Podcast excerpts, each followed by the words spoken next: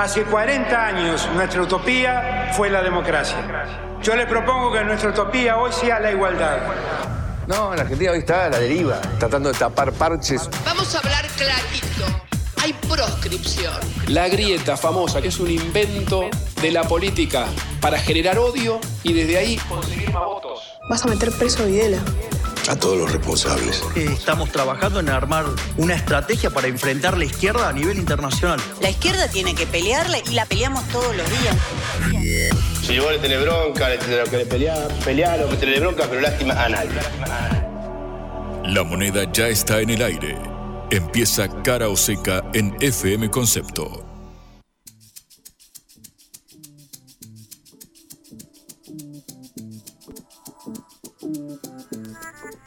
Amigos, amigas, muy pero muy buenas tardes, buen inicio de semana acá en Cara Oseca en esta producción de la Agencia Internacional de Noticias Sputnik hasta las 6 de la tarde. Estamos a o vivo en concepto en la 955 para repasar juntos toda la información que surca a la agenda nacional e internacional. Como siempre, mi nombre es Juan Lehmann y mirá si tendremos temas para hablar. Tendremos que hacernos compañía. Eso es lo más importante en estas semanas intensas, intensísimas de eh, transición de acá al 10 de diciembre cuando asuma el gobierno de la Libertad Avanza con Javier Milei a la cabeza.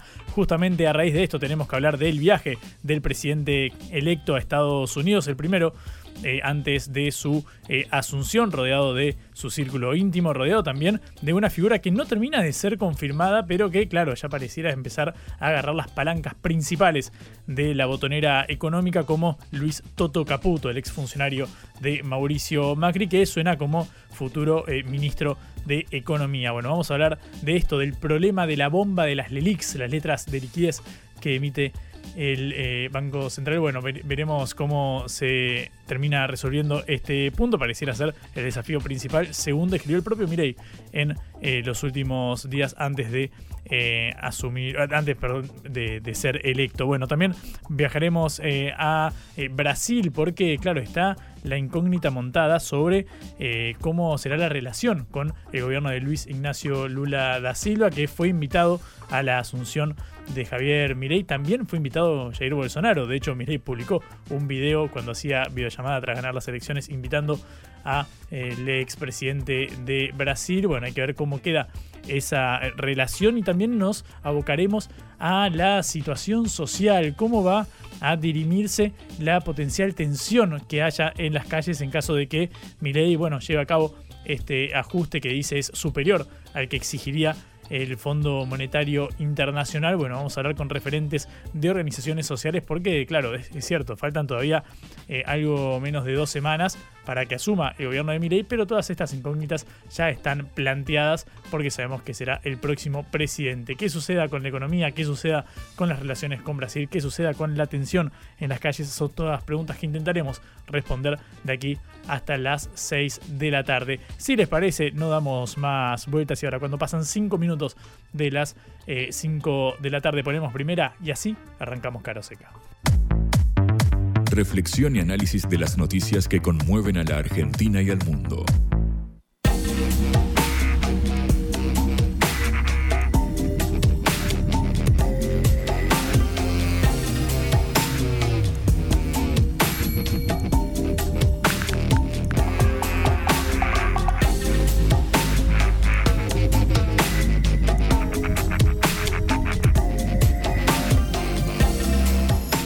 Bien, el presidente electo Javier Milei ya está en Estados Unidos en su primer viaje desde que fue electo presidente el 19 de noviembre, rodeado por su círculo íntimo y también por Luis Toto Caputo, el exfuncionario del gobierno de Macri, que eh, tiene todas las fichas a esta hora para ser el próximo ministro de Economía. Queremos hablar sobre todos estos temas, sobre los desafíos que encontrará Milei al asumir la presidencia con eh, Alfredo Zayat, economista, eh, que tiene el agrado y la gentileza sobre todo de atendernos a esta hora de la tarde. Alfredo, buenas tardes, ¿cómo estás? Juan Leman te saluda acá en Caroseca.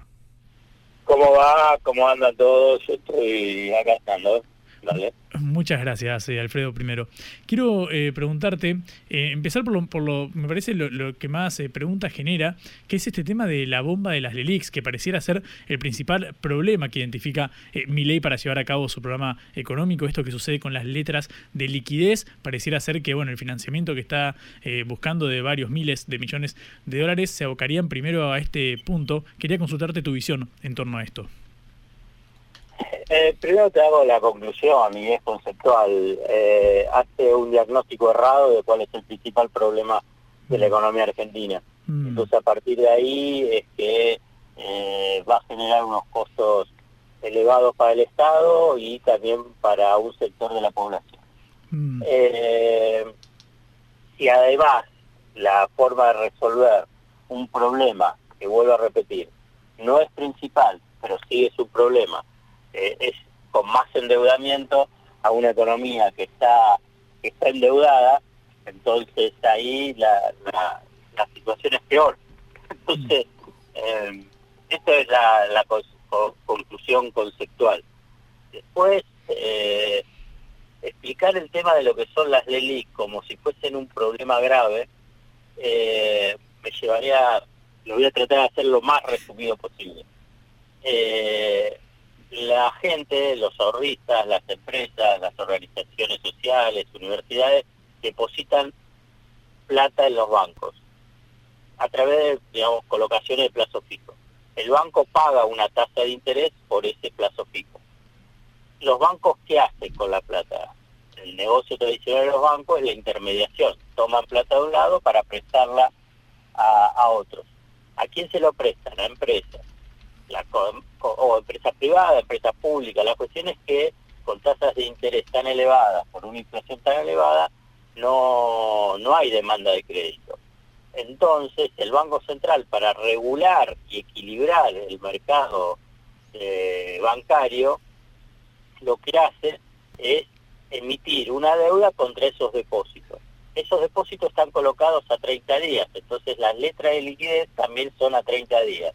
Lo que quiero decir es que las LELIC son contraparte de los depósitos de las empresas y de la gente.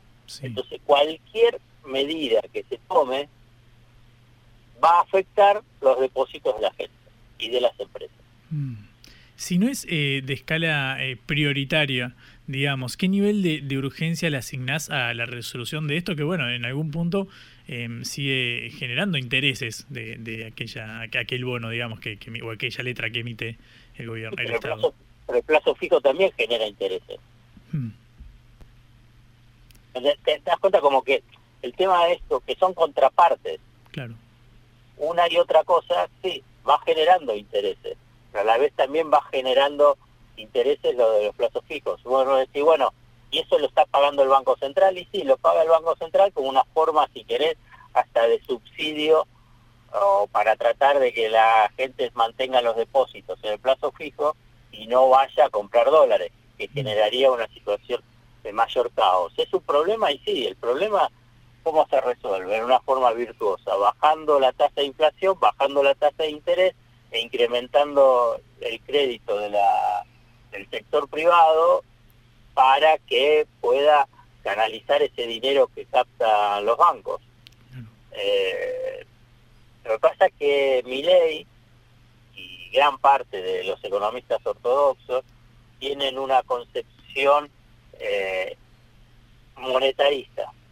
¿Y qué significa eso? Que piensan que la inflación es un fenómeno estrictamente monetario. Eh, y entonces dice, ah, bueno, si el Banco Central está incrementando la masa monetaria, eso está adelantando una inflación más elevada entonces hay que resolver ese, esa deuda. Pero lo que pasa es que la forma de resolver esa deuda es, por ejemplo, emitir otros bonos del Tesoro.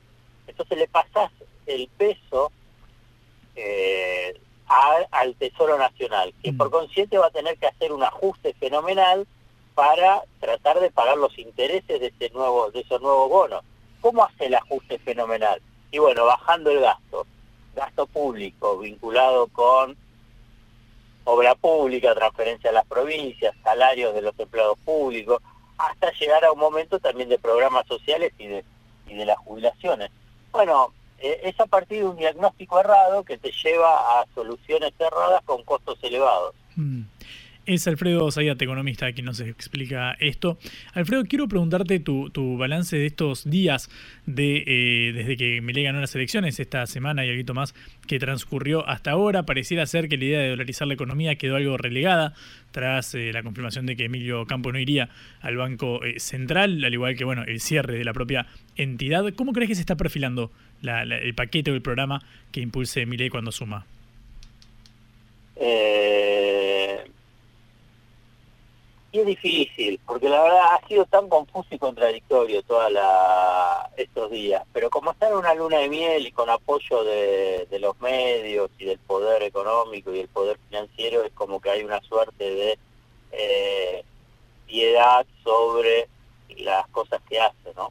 Mm. Eh, qué sé yo, pensar que, se va a Nueva York a rezar a, un rabí, él no es judío, es una cosa es todo bastante patético, pero bueno, eh, es lo que hay. No, no, no, más no te puedo decir, digamos, porque también son pocos días. Entonces, eh, ¿tenía plan económico mi ley? Bueno, se demuestra que no. Mm. Eh, ¿Tenía equipos para poder gobernar? Se demuestra que no. Mm. ¿Tiene una base política importante para poder llevar a cabo la gestión? No. Entonces, es eso lo que eh, eh, lo que puedo decirte de Javier Milei hoy. Mm. Sí, es cierto que hay un mar de, incógnitas y sobre todo que ganó hace muy poco las elecciones y todavía está conformándolo, pareciera ser aquí el programa. Eh, sin embargo, Milei, bueno, siempre habló de este ajuste que superaría los requerimientos del Fondo Monetario. En algún momento llegó a hablar de que recordar 15 puntos del PBI. En la actual macroeconomía de, la Argentina y con este déficit y demás, ¿ves viable un ajuste de, este tipo o necesariamente eh, va, va, a tener que moderar al menos ese, ese objetivo. No, que no lo va a hacer ese ajuste de 15 puntos de. Mm. Eh, salvo que diga que va a, a, no aumentar las jubilaciones, no va a aumentar los salarios del público, no con toda la furia, con toda la furia, con unos costos inmensos puede llegar a una a un ajuste del 5%, pero como va a derrumbar la economía y llevarla a la recesión, eh, va a ser el círculo vicioso de recesión, menos ingresos y por consiguiente más necesidad de ajuste. Mm. Es decir, que no, ves al menos factible en un primer momento este este recorte en, en actuales eh, condiciones, digamos, para el mediano plazo, corto plazo. ¿Sabes lo que pasa? Que ya a esta altura, después de lo que fue el argumento de las casas, dolarización y eliminación del Banco Central, que demostraron ser una estafa electoral, un fraude electoral, tampoco se puede tomar literalmente que va a bajar un 15 mm, puntos del PBI. Claro. Em, y Alfredo, con respecto al capítulo vinculado al Fondo Monetario, que pareciera ser, bueno, una, una espada de Damocles que pesa ahora sobre la economía eh, argentina, un auditor de la política económica que lleva a cabo el, gobierno, al menos desde aquel 2018, quiero preguntarte cómo te imaginas para, para el gobierno de Milei que puede darse la, la relación con el organismo. Inicialmente va a ser eh, amigable y después se verá si puede cumplir esas metas que él plantea con el fondo. Y si no las cumple, va a estar en problemas, digamos, mm. en este vínculo con el fondo. Mm. Eh, ¿Qué es lo que pasó con Macri? A Macri le regalaron 45 mil millones de dólares, en realidad el crédito total fue de 57 mil millones, y el primer acuerdo es el fracaso más rápido de un acuerdo del Fondo Monetario Internacional con un país. Duró tres meses. Mm. Tuvieron que hacer un nuevo acuerdo y, también duró, creo que duró, yo creo que ni llegó a seis meses. Eh, y después se suspendió cuando perdieron las elecciones PASO del 2019. Mm. Eh, sí, del 2019. Y con respecto, eh, Alfredo, bueno, al, hecho de que Mauricio Macri empezara a ganar peso, al menos en el gabinete de Milei, o al menos eso pareciera ser por los nombres que empiezan a, circular para el armado de la presidencia del, libertario, ¿crees que puede eh, infringir algún tipo de, beneficio, digamos, o de credibilidad o moderación de cara a los mercados, de cara al propio fondo? ¿Cómo lees este capítulo más político de esa relación? No, moderación no, lo que muestra es un fiasco eh, un fiasco electoral, digamos, la, las fuerzas políticas que salieron tercero y cuarto pasan a tener roles importantes en, la, en los que ganaron. Eh, y a Macri no, no, no, no, observo que tenga ningún tipo de moderación, no. Mm. Al menos ni siquiera respecto a mi ley. Sí, sí, sí, no, no, Macri eh, lo, por eso rompió junto con el cambio y está rompiendo el PRO. Mm. Em, Alfredo, quiero ir al, capítulo de las reservas en el Banco Central. Bueno, pareciera ser que está algo aplazada la idea de dolarizar la economía. Sin embargo, si no me equivoco, tenemos cerca de 10 mil millones de dólares de saldo negativo en las arcas públicas. ¿Cómo lees lo, que pueda suceder con el dólar oficial en este marco? ¿A cuánto crees que podría eh, llevarse? ¿Cuál es tu perspectiva al respecto? Digamos, el criterio de reservas negativas es, un asiento contable que hacen en la City. Digamos, es, evidente que el Banco Central tiene dólares. Mm. No, no es que tiene negativo. bueno, las brutas, o, me equivoco. No, no, no, no. Tiene reservas brutas, tiene reservas netas. Pero lo que pasa es que los de la City dicen, bueno, pero a esas reservas le restamos el swap, le restamos los créditos contingentes le restamos, empiezan a restar todo y sí, bueno, sí, te da, finalmente te da negativo. ¿Y pero no, están atados a compromisos de deuda, que esa es la razón por la cual lo, pero, te das cuenta que, digamos, sigue habiendo importaciones, sigue habiendo pago de deuda, sigue habiendo venta a los ahorristas, sigue, sigue habiendo transferencia de los dólares vinculados con pago de tarjetas en el exterior, ¿no es? ¿De dónde lo sacan los dólares? Mm. Si no tenés negativo significa que no tenés. Claro. Pero la sostenibilidad de, de, esta, de esta situación, eh, que, eh, Bueno, eso es otra cosa. Digamos, que hay un problema vinculado con la reserva, sí, pero yo quería simplemente hacerlo el tema este conceptual. No, por supuesto, por supuesto, tenés razón. Hay un, hay un problema con el tema de las reservas, un problema crítico, eh, y ese es el principal problema de la economía argentina, no, no las leyes. Eh, yo, digamos, para ponerlo en una forma parafraseando una, una película, eh, sin dólares no hay paraíso. Claro, pareciera ser el problema estructural de la economía argentina desde Diamant, ¿no? Eh, claro, es, estructural y es eh, de urgencia coyuntural. Entonces, y con esta lógica de, de, especulador del mercado, Caputo va para conseguir dólares, para hacer simplemente una un enjuague financiero, y bueno, eh, ya sabe cómo, ya se sabe cómo terminó, si, si no, hay que tener una memoria muy muy profunda, digamos, fueron los, los, años del macrismo, y así mm. terminó, un, desastre monumental. Mm. Alfredo, la última eh, pregunta sobre, bueno, un tema que, una palabra que se ha puesto sobre la mesa en los últimos meses eh, y quizás a quienes no lo vivimos nos preocupa posiblemente más por el miedo. Yo personalmente tengo 26 años y escucho hablar de hiperinflación, de que se agita que puede haber una hiperinflación en el país y la verdad es que se me pone la piel de gallina. ¿Cómo ves este, esta situación, esta coyuntura? ¿Crees que hay posibilidad de que emerja, esta, de que rompa una, una hiperinflación en la economía? Se alejó un poquito la, el, peligro de la hiperinflación porque abandonó el proyecto de la dolarización dolarización sin dólares. Entonces, la principal fuente de tensión inflacionaria en Argentina es el mercado cambiario. Después tenés por el lado de las tarifas y combustible eh, y las tarifas de servicios públicos. Eh, y después que se va realimentando a partir de las negociaciones paritarias. ¿no? Mm. Eh, entonces, si, si se aleja este proyecto de dolarización, que sería una hiper mega devaluación, entonces no se aleja también el peligro de la hiperinflación. Mm. Como no hay desborde de las cuentas fiscales, piensa que lo que diga ley, economistas y todo el eco que hay en la en la City vinculado con eso, con, la cuestión fiscal, eh, salvo la impericia, la mala praxis que pueda hacer eh, ley, sus economistas o el manejo, eh, se puede llevar hoy a una hiperinflación. Alfredo, muchísimas gracias por este ratito. Fuiste muy amable y muy claro en la explicación, así que te agradezco mucho. Bueno, bárbaro. Un abrazo. Alfredo Zayat, economista, acá en Caroseca. Esto es Cara Seca, el programa de reflexión y análisis de Sputnik por concepto FM.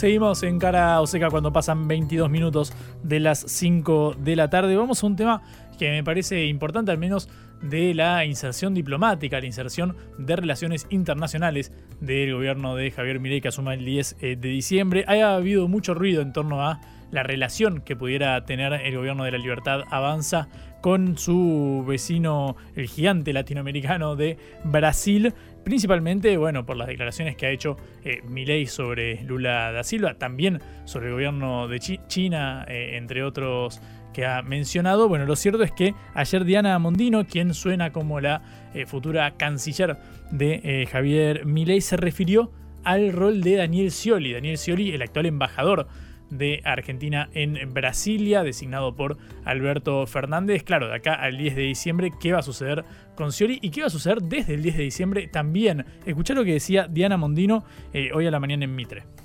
No está confirmado si Scioli sigue, entonces. No se puede confirmar porque eso depende de la confirmación del Congreso, de, de todos los funcionarios, los embajadores políticos. Eso es un proceso que lleva un tiempo. Pero mientras eso ocurra, Daniel Scioli esperemos que pueda seguir en comisión. La voluntad de, de, de, Javier Milei y tu voluntad como canciller es que Scioli siga. Después, bueno, dependerá del Congreso. La voluntad es que siga y estas cosas, acordate que siempre son en, en, para el tango hacen falta dos. Claro. Es también la opinión en el caso de Brasil. Bueno, la metáfora tanguera de Diana Mondino, un Daniel Scioli que en sus redes sociales recibió a la eh, potencial canciller de Javier Milei, se tomó una foto eh, junto a ella. Escuchá lo que decía eh, Diana Mondino sobre la relación particularmente con Lula da Silva y con el Estado brasileño. Creo que era bastante importante desarticular todas estas cosas que se han estado diciendo de que romperíamos relaciones con Brasil, claro, etcétera. Claro. Creo que eso es, ha sido, es y será un disparate por infinitas razones, porque aunque más no sea porque estamos uno al ladito del otro geográficamente, así claro. que es, es un disparate y porque estamos muy cerca de la firma de la posibilidad de la firma del acuerdo Mercosur-Unión Europea, porque comienza el G20 y quien va a ser el anfitrión, en este caso va a ser el propio Brasil. Bueno, ahí está mencionando la relevancia que tendría un sano vínculo con el hermano país de Brasil. Menciona también la palabra del Mercosur, que también es una incógnita de lo que suceda con la inserción eh, internacional del de gobierno de la libertad avanza con Argentina. Veremos si quiere fortalecer el diálogo en la región, cómo se vinculará a eh, potencias extranjeras. Está todavía sobre la mesa la cuestión de los BRICS, de este bloque del cual fue invitado formalmente eh, Argentina, uno de los principales logros de la gestión en materia diplomática de Alberto Fernández. De hecho, lo celebró con bombos y platillos el propio presidente. Ya hemos hablado en extensión sobre esto. Bueno, son las principales eh, incógnitas que emergen eh, sobre la mesa en este contexto. Obviamente falta para que asuma mi ley, pero bueno, ya al menos hay una señal de que Daniel Scioli al menos no es del desagrado de la potencial canciller de Diana Mondino, que así se refería al ex candidato presidencial, al ex gobernador de la provincia de Buenos Aires. Bueno, veremos qué depara el futuro. Lo cierto es que es el ruido que empieza a sonar en torno a la presidencia de la libertad avanza. Ya hablamos de economía, ya hablamos de relaciones internacionales. En el próximo bloque nos metemos con la política y lo que suceda en la calle. Seguí, quédate acá en Caro Seca. Es momento de definiciones. Cara o seca en FM Concepto.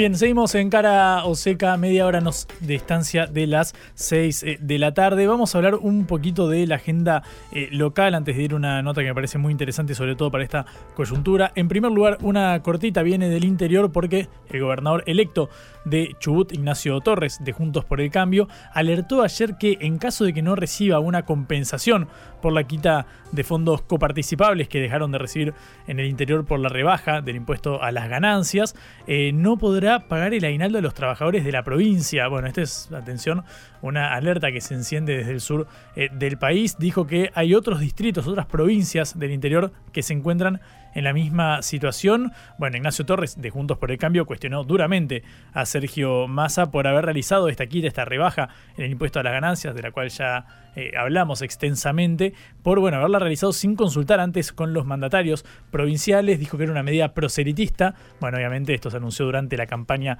electoral, así que ahí va la crítica de eh, Ignacio Torres, el gobernador electo. Recordamos que otros gobernadores de la Patagonia se habían sumado a los mandatarios eh, del norte pidiendo una suerte de mecanismo de compensación por la disminución de los montos de la coparticipación. Eh, adelantó que no iba a modificar el impuesto a las ganancias, que tampoco va a quitar la devolución del IVA para compras con tarjeta de débito. Bueno, es otro panorama el que se abre ahora con respecto a la gobernabilidad y lo que suceda entre el gobierno aquí en Buenos Aires y los mandatarios provinciales. Esa relación puede ser algo tensa, esperemos que pueda encaminarse al menos esta relación. Lo cierto es que Ignacio Torres, un gobernador electo de Chubut, dijo que eh, no podrá pagar el aguinaldo de los trabajadores en caso de que no reciba una compensación por la quita de estos fondos coparticipables. La otra cortita es más del ámbito bonaerense, porque hubo un pedido formal para que Alberto Fernández y Máximo Kirchner renunciaran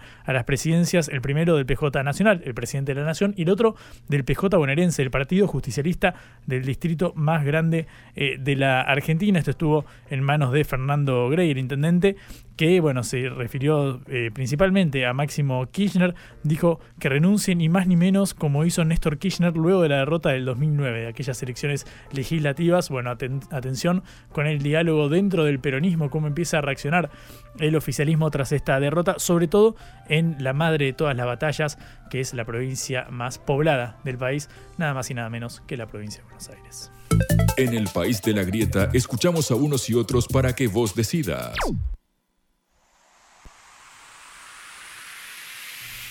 Vamos a hablar ahora sobre este eh, tema sensible que es el de los movimientos sociales, cómo eh, reaccionarán ante eh, el programa económico anunciado por Milei, que dijo yo soy el primer presidente que llega al gobierno hablando abiertamente de ajuste.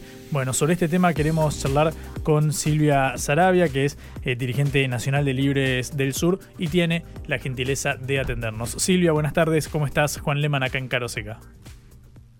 ¿Qué tal? Buenas tardes. Buenas tardes, gracias por atendernos. Silvia, en primer lugar quiero preguntarte qué opinión te, merecen estas declaraciones de, de. Primero de eh, hacer un ajuste de unos 15 puntos del producto, luego parece haber moderado algo su discurso, pero bueno, no, camufla esta, bandera. Nadie puede decir que no, no hizo lo que, o no dijo lo que quiere hacer, digamos. En la campaña lo dijo abiertamente. ¿Cómo te imaginas un vínculo con el gobierno de la libertad de avanza? Bueno, creo que va a ser un vínculo complicado, porque evidentemente eh, todos los anuncios que hizo, no solamente respecto de, la asistencia o de ajuste fiscal, sino también su propuesta de libre mercado, de dolarización, son todas cuestiones que, que van a afectar directamente el mercado de trabajo en Argentina. Nosotros hemos planteado cada vez que pudimos de que la solución a la pobreza sería si se crea trabajo genuino y si se desarrolla nuestro país poniendo el eje en el trabajo. Esto significa proteger a un sector económico como son las pequeñas y medianas empresas. Y bueno, mi ley con esta propuesta que tiene de libre mercado, bueno, evidentemente poco le importa no que, haya un sector económico al que haya que proteger, así que ya partimos mal con, con sus propuestas eh, más generales. Mm. ¿Ustedes desde Libres eh, del Sur tienen pensado convocar a, una movilización para cuando asuma? Bueno, sabemos que otras organizaciones ya están convocando a este tipo de concentraciones. ¿Van a esperar a que anuncie sus medidas? ¿Cómo ves este capítulo? No, nosotros creemos de que mm, es importante que sean convocatorias de amplios sectores eh, nosotros hemos estado en las calles, este gobierno, el anterior y el anterior también, reclamando, bueno, esto, ¿no? Que, que se genere trabajo genuino, porque si no, no hay salida posible a este, a este problema gravísimo que tenemos de pobreza e indigencia. Ahora, creemos que en esta situación donde mi idea tener un consenso importante, sacamos más de 10 puntos en la elección, evidentemente eh, este consenso que tiene tendrá que, que ser enfrentado con, con amplios sectores y también viendo efectivamente cuáles son las medidas que va a tomar, ¿no?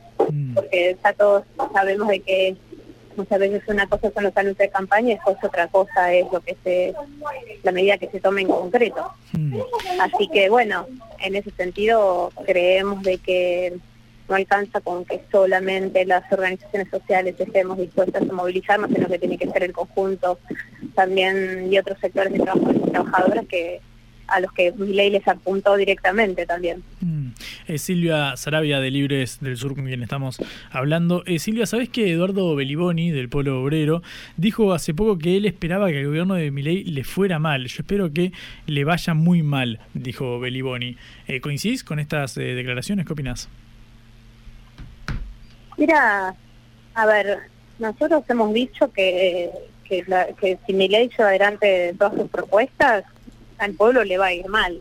o sea, eso nosotros tenemos claro que sus propuestas económicas eh, y de desarrollo no tienen nada que ver con él, ni con un pueblo soberano, ni con el bienestar del conjunto de la población. Eh, así que, bueno, veremos cómo esto se termina de implementar. Lo que sabemos también es que cuando un gobierno le va mal, le va mal al, pueblo, al conjunto del pueblo, sabemos que hay un sector de la población que está esperanzado en que haya un cambio positivo.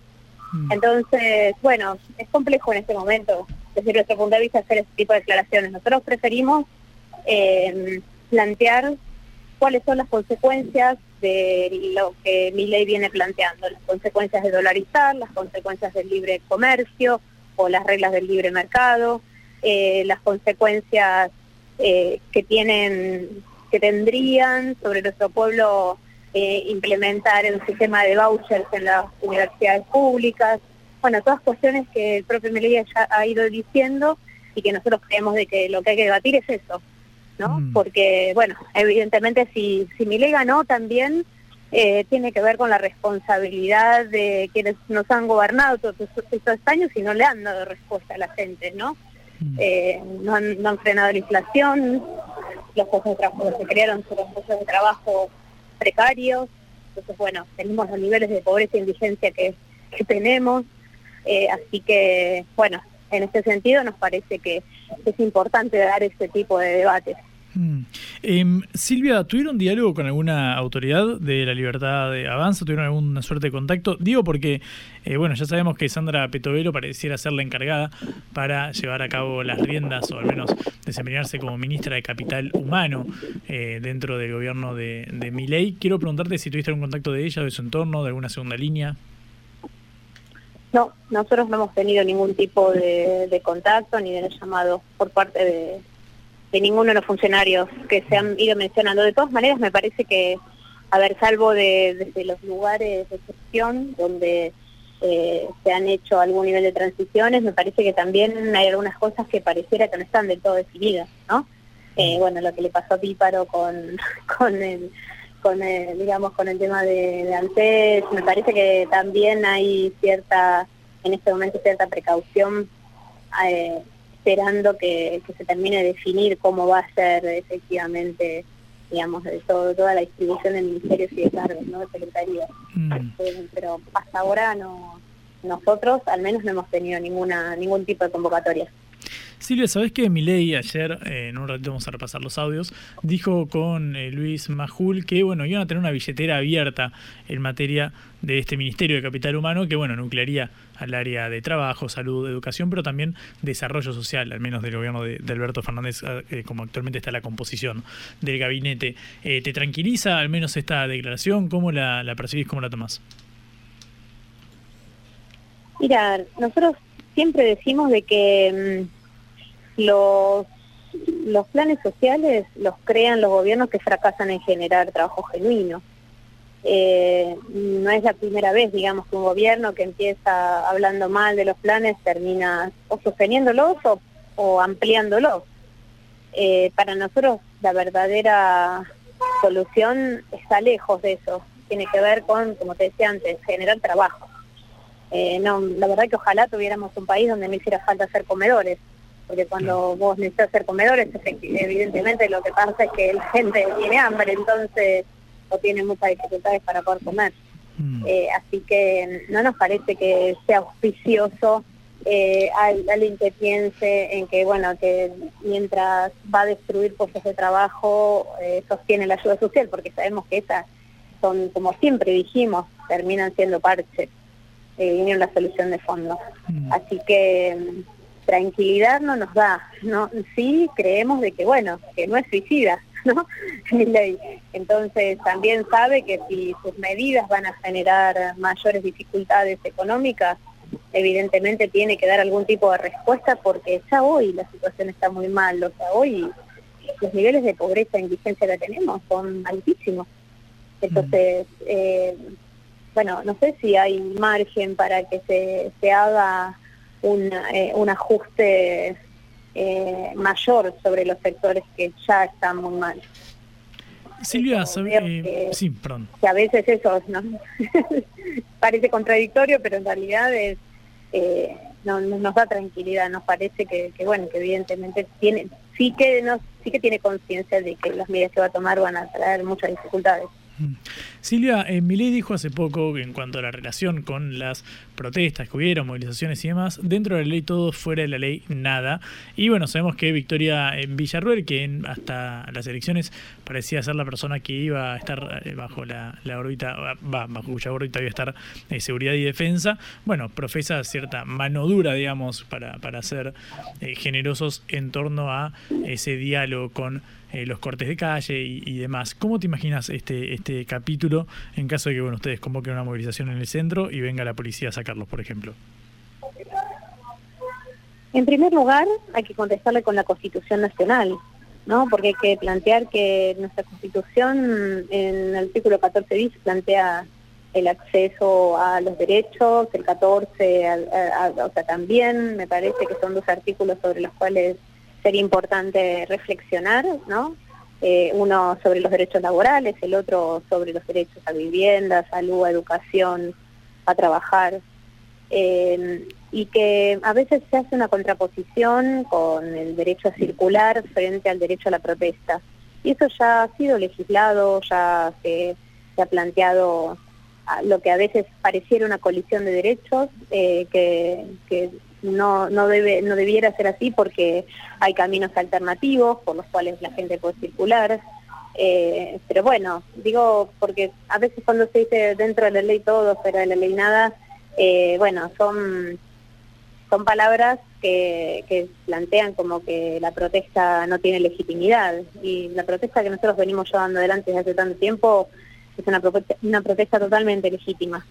Eh, así que, bueno, veremos a ver cuáles son las definiciones que se toman, porque a veces también eh, son palabras que se dicen en campaña o palabras que se dicen como para, eh, digamos, tratar de los malos, pero va a tener que ver también con cómo sea la situación social y también la magnitud de la protesta. las movilizaciones de la unidad pequetera han sido muy masivas, así que más allá de que desde distintos sectores se han encargado de legitimarla eh, y de, tener posiciones amenazantes o discursos amenazantes. Bueno, sabemos que también eh, frente a los niveles de pobreza y indigencia que tenemos en nuestro país, es muy difícil decir eh, que no es legítimo que uno proteste porque lleguen los alimentos a los comedores o porque no se den de baja los planes sociales para la gente que tanto lo necesita. Mm. Silvia, muchas gracias por este ratito. Te mando un saludo. Muchas gracias a ustedes. Silvia Sarabia de Libres del Sur conversando acá en Caroseca. Cara Oseca en Concepto FM 95.5.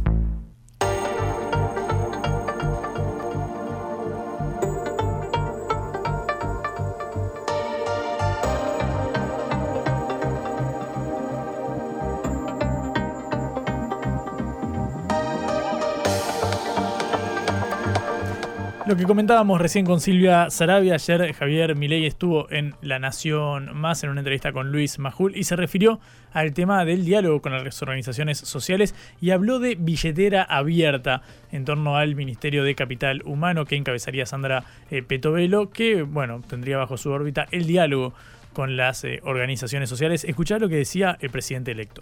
La única excepción a lo que yo dije nadie va a poder gastar un mango de más porque le corto la mano, la única billetera que está abierta es la de Petovelo. Es decir, la única que puede gastar más es la ministra de Capital Humano. ¿Por qué? Porque nosotros, la verdad es que no sabemos cuánto tiempo va a durar esa transición hasta que estabilicemos la economía. Entonces, eso no lo puedes hacer sin contención social. Y es la única billetera que está abierta. Eso implica que las otras billeteras, o sea, si la billetera de capital humano necesita más plata, se achican las otras, ¿eh? Bueno, el recorte no pasaría a priori esta motosierra tan fuerte por el Ministerio de Capital Humano. Hay que ver cómo se lleva a la práctica entonces el recorte eh, o al menos el ajuste fiscal para terminar con el déficit, una bandera que viene eh, eh, como desenvolviendo a, a, Javier Milei durante toda la campaña. Milei también habló sobre la relación con el Fondo Monetario Internacional, lo que comentábamos con Alfredo Zayat al inicio del programa, y escuchá cómo ve, cómo contempla el presidente electo lo que puede hacer el diálogo ahí con las autoridades en Washington. La charla se volvió muy, muy interesante y básicamente lo que nosotros vamos a estar pidiendo en principio es el rollover, digamos, poner en track el, el, acuerdo que está muy lesionado, ¿no?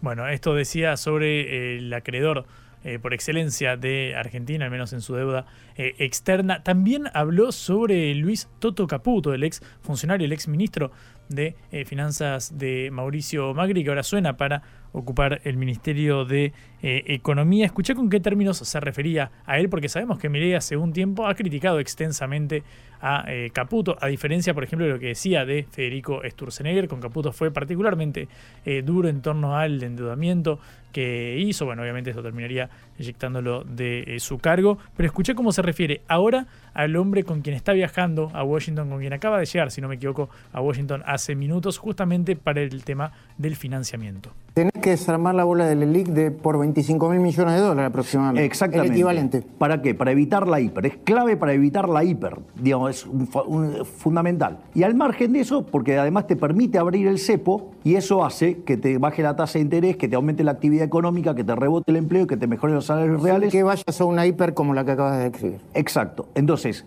necesito a alguien que tenga una muñeca financiera experta. ¿Para qué? para desarmar ese problema de las LELIX. Dicho esto, creo que no hay mayor experto financiero en Argentina que Caputo. Luis Toto Caputo. Entonces, es el ideal para desarmar ese problema. Y vos fijate que el otro día tuvo una reunión con 20 banqueros y salieron todos contentos no hay mejor que Caputo, casi como el Messi de las finanzas, como lo apodara Mauricio Macri ahí durante su gestión. Bueno, son las principales declaraciones que eh, recuperamos de la entrevista de ayer con Luis Majul en La Nación Más de Javier Milei, que ahora está en Estados Unidos. Eh, suponemos que hará más viajes de aquí hasta que asuma el gobierno el 10 de diciembre. Bueno, son las principales definiciones sobre los temas más acuciantes de la macroeconomía argentina que Milei en su campaña se propuso ordenar. Cara o seca. En el foco.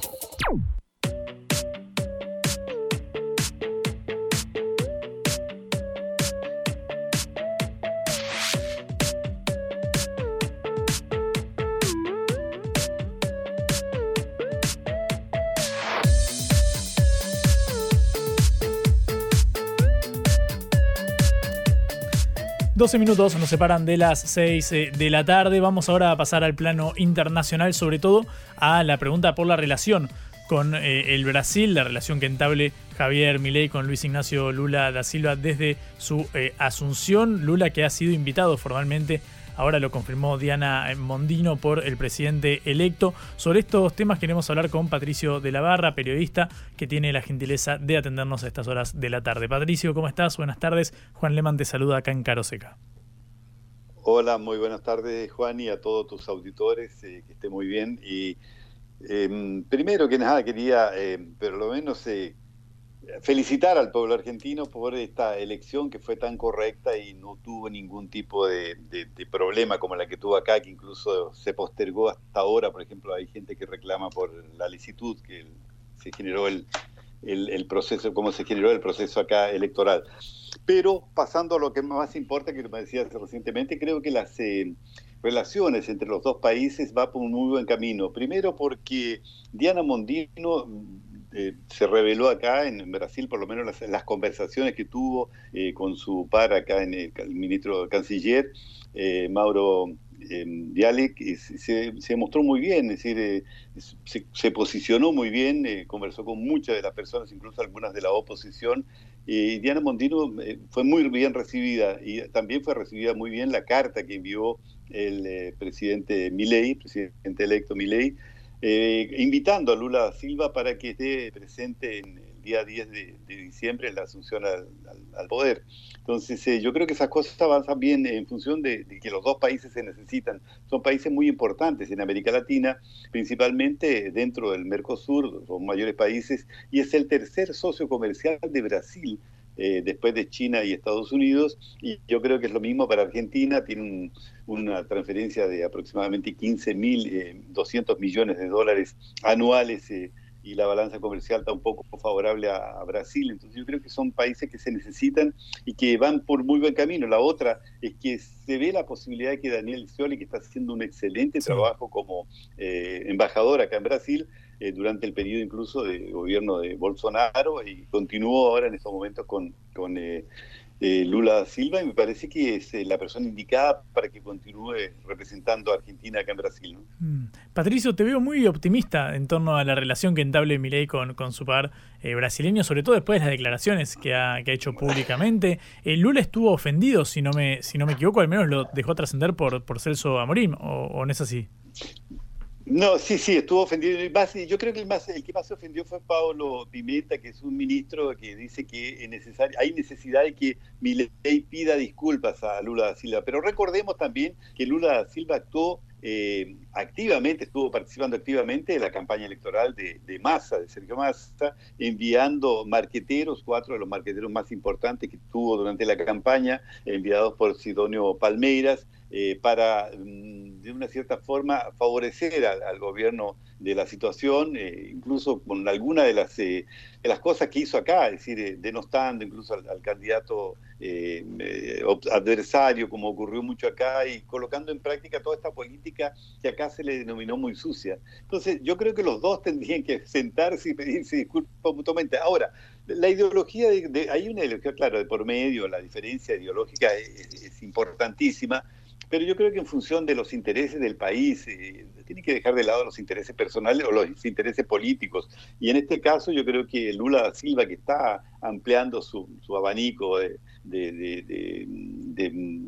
personas eh, del exterior que lo puedan apoyar en una eventual campaña como la que hizo este año a ser eh, candidato al premio Nobel, también yo creo que le va a interesar mucho. En estos momentos... Eh, Lula se encuentra viajando ya, es el décimo quinto viaje que realiza al exterior, eh, va hasta eh, Dubái, los Emiratos Árabes, para participar de la COP28, una conferencia de las Naciones Unidas sobre los cambios climáticos del 2023, y va acompañado también con la ministra de, Medio Ambiente, Marina Silva, y su esposa, y también va a reunirse en Riyadh con, con un eh, príncipe Mohammed bin Salman en, Arabia, en realidad. Después se tendrá otra, otra, reunión en Doha, en Qatar, para encontrarse con el emir Tamim bin Hamad al Thani. Y este es importante porque era este es muy amigo de, o era muy amigo por lo menos de, de Jair Bolsonaro. Entonces en estos viajes, eh, claro, va a discutir también el conflicto este, entre Hamas y Israel, con los líderes de las regiones. Eh, yo creo que es eh, una, visita interesante. Después él vuelve a Europa, eh, participa en reuniones en, en Alemania, en Berlín, y retorna al país después del día 4 o 5. Y ahí tendrá tiempo seguramente para pensar si va o no hasta Argentina para estar junto con Jair Bolsonaro en la asunción al mando de, Javier, de, Javier Milei, ¿no? Mm. Em, es Patricio de la Barra, periodista con quien estamos repasando la agenda que se inaugure cuando el 10 de diciembre Javier Milei asuma la presidencia de Argentina, sobre todo en cuanto a la relación con Brasilia. Patricio, em, en cuanto a la figura de Jair Bolsonaro, que bueno, fue invitado por Javier Milei a la, asunción, ¿cómo lo ves como líder opositor contra, contra Lula? ¿Crees que tiene chance de volver al poder? ¿Cómo ves ese capítulo? Mira, está bastante difícil porque como tú bien sabes, acá hay una polarización muy fuerte en la cual participa incluso el, Supremo Tribunal Federal, incluso ahora en estos momentos acaba Lula da Silva de nominar para el cargo tiene que ser sabatinado todavía por el Congreso, eh, Dino Flavio, que es el actual ministro de Justicia, un hombre muy resistido porque tiene procesos pendientes, porque es un hombre que pertenece al Partido Comunista, cosa que tampoco no les gusta mucho acá a los brasileños.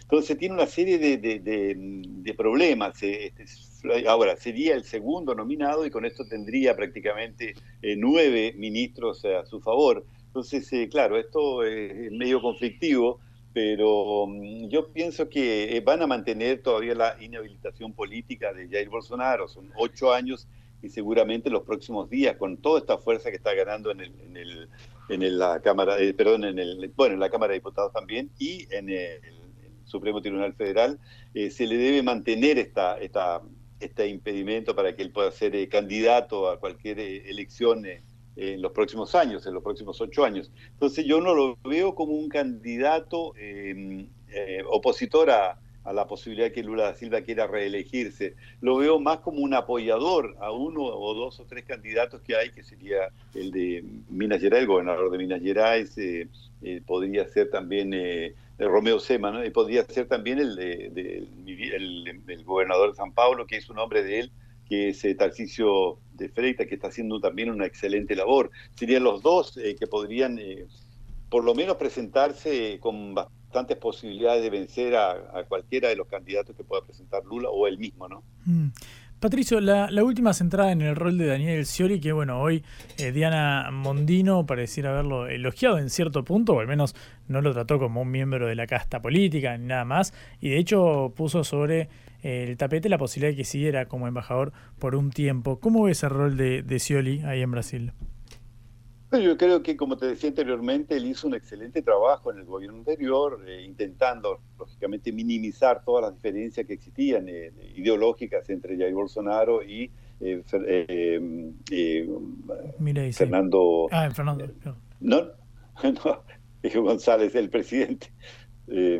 Eh, del presidente de la República y con todos, lógicamente, que aquellos que componían eh, su gabinete, incluso hasta con Cristina Kirchner cuando intentó eh, participar de algunas reuniones. Entonces él se portó muy bien, es decir, tuvo una excelente acogida acá, se llevó muy bien, con, no solamente con, los diplomatas, diplomáticos brasileños, como también con los del exterior. Es decir, yo creo que sería una excelente persona que conoce muy bien el Brasil, que conoce muy bien todos estos la cosa interna de, la política brasileña y que pudiese colaborar con, eh, con Javier Milei y también con eh, la embajadora o la, canciller eh, Diana Mondino. Mm. Yo creo que en, ese aspecto ayudaría mucho a limar estas asperezas que, que seguramente van a surgir entre Argentina y, Brasil. Ahora, lo interesante es que por medio de esto está un acuerdo que tiene que ser de cualquier manera firmado ahora eh, entre el Mercosur y la Unión Europea, que es fundamental para estos dos países, es decir,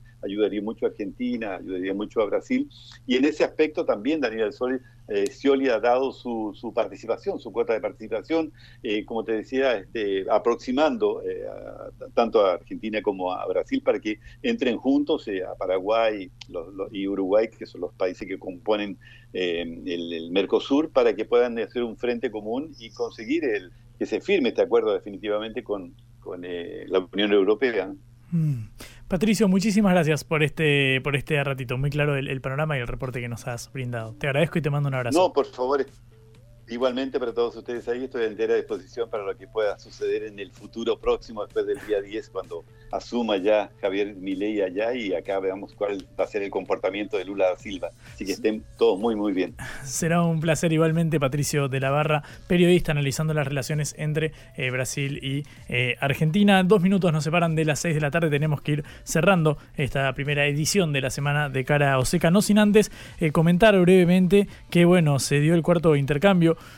de prisioneros entre Israel y eh, Hamas. Eh, fueron liberados 11 israelíes y un número aún no confirmado de tailandeses.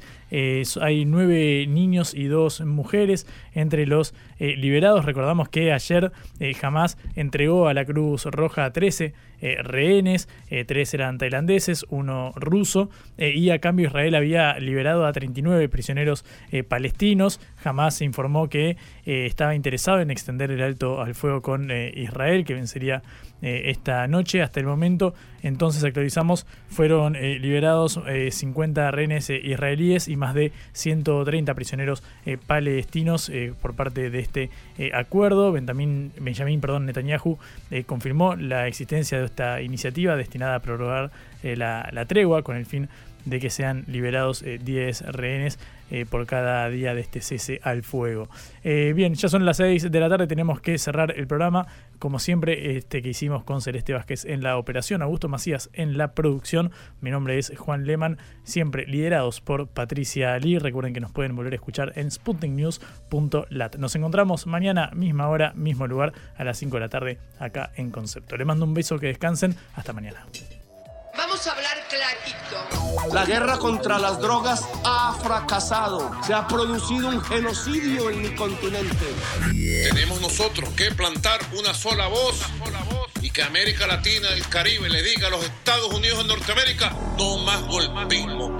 Y se aplica lo que decía Tolstoy, un gobierno que no procura la justicia no es más que una banda de malhechores. Qué cosa rara que diga gracias a la vida a pesar del dolor, porque mi hija dio la vida sabiendo que había que cambiar. La vi ahí que, brillaba, que sobresaltaba en ese estadio hermoso y no lo pensé y, y la fui a besar. La vida está llena de tropezones y de fracasos, pero es hermosa. Cara seca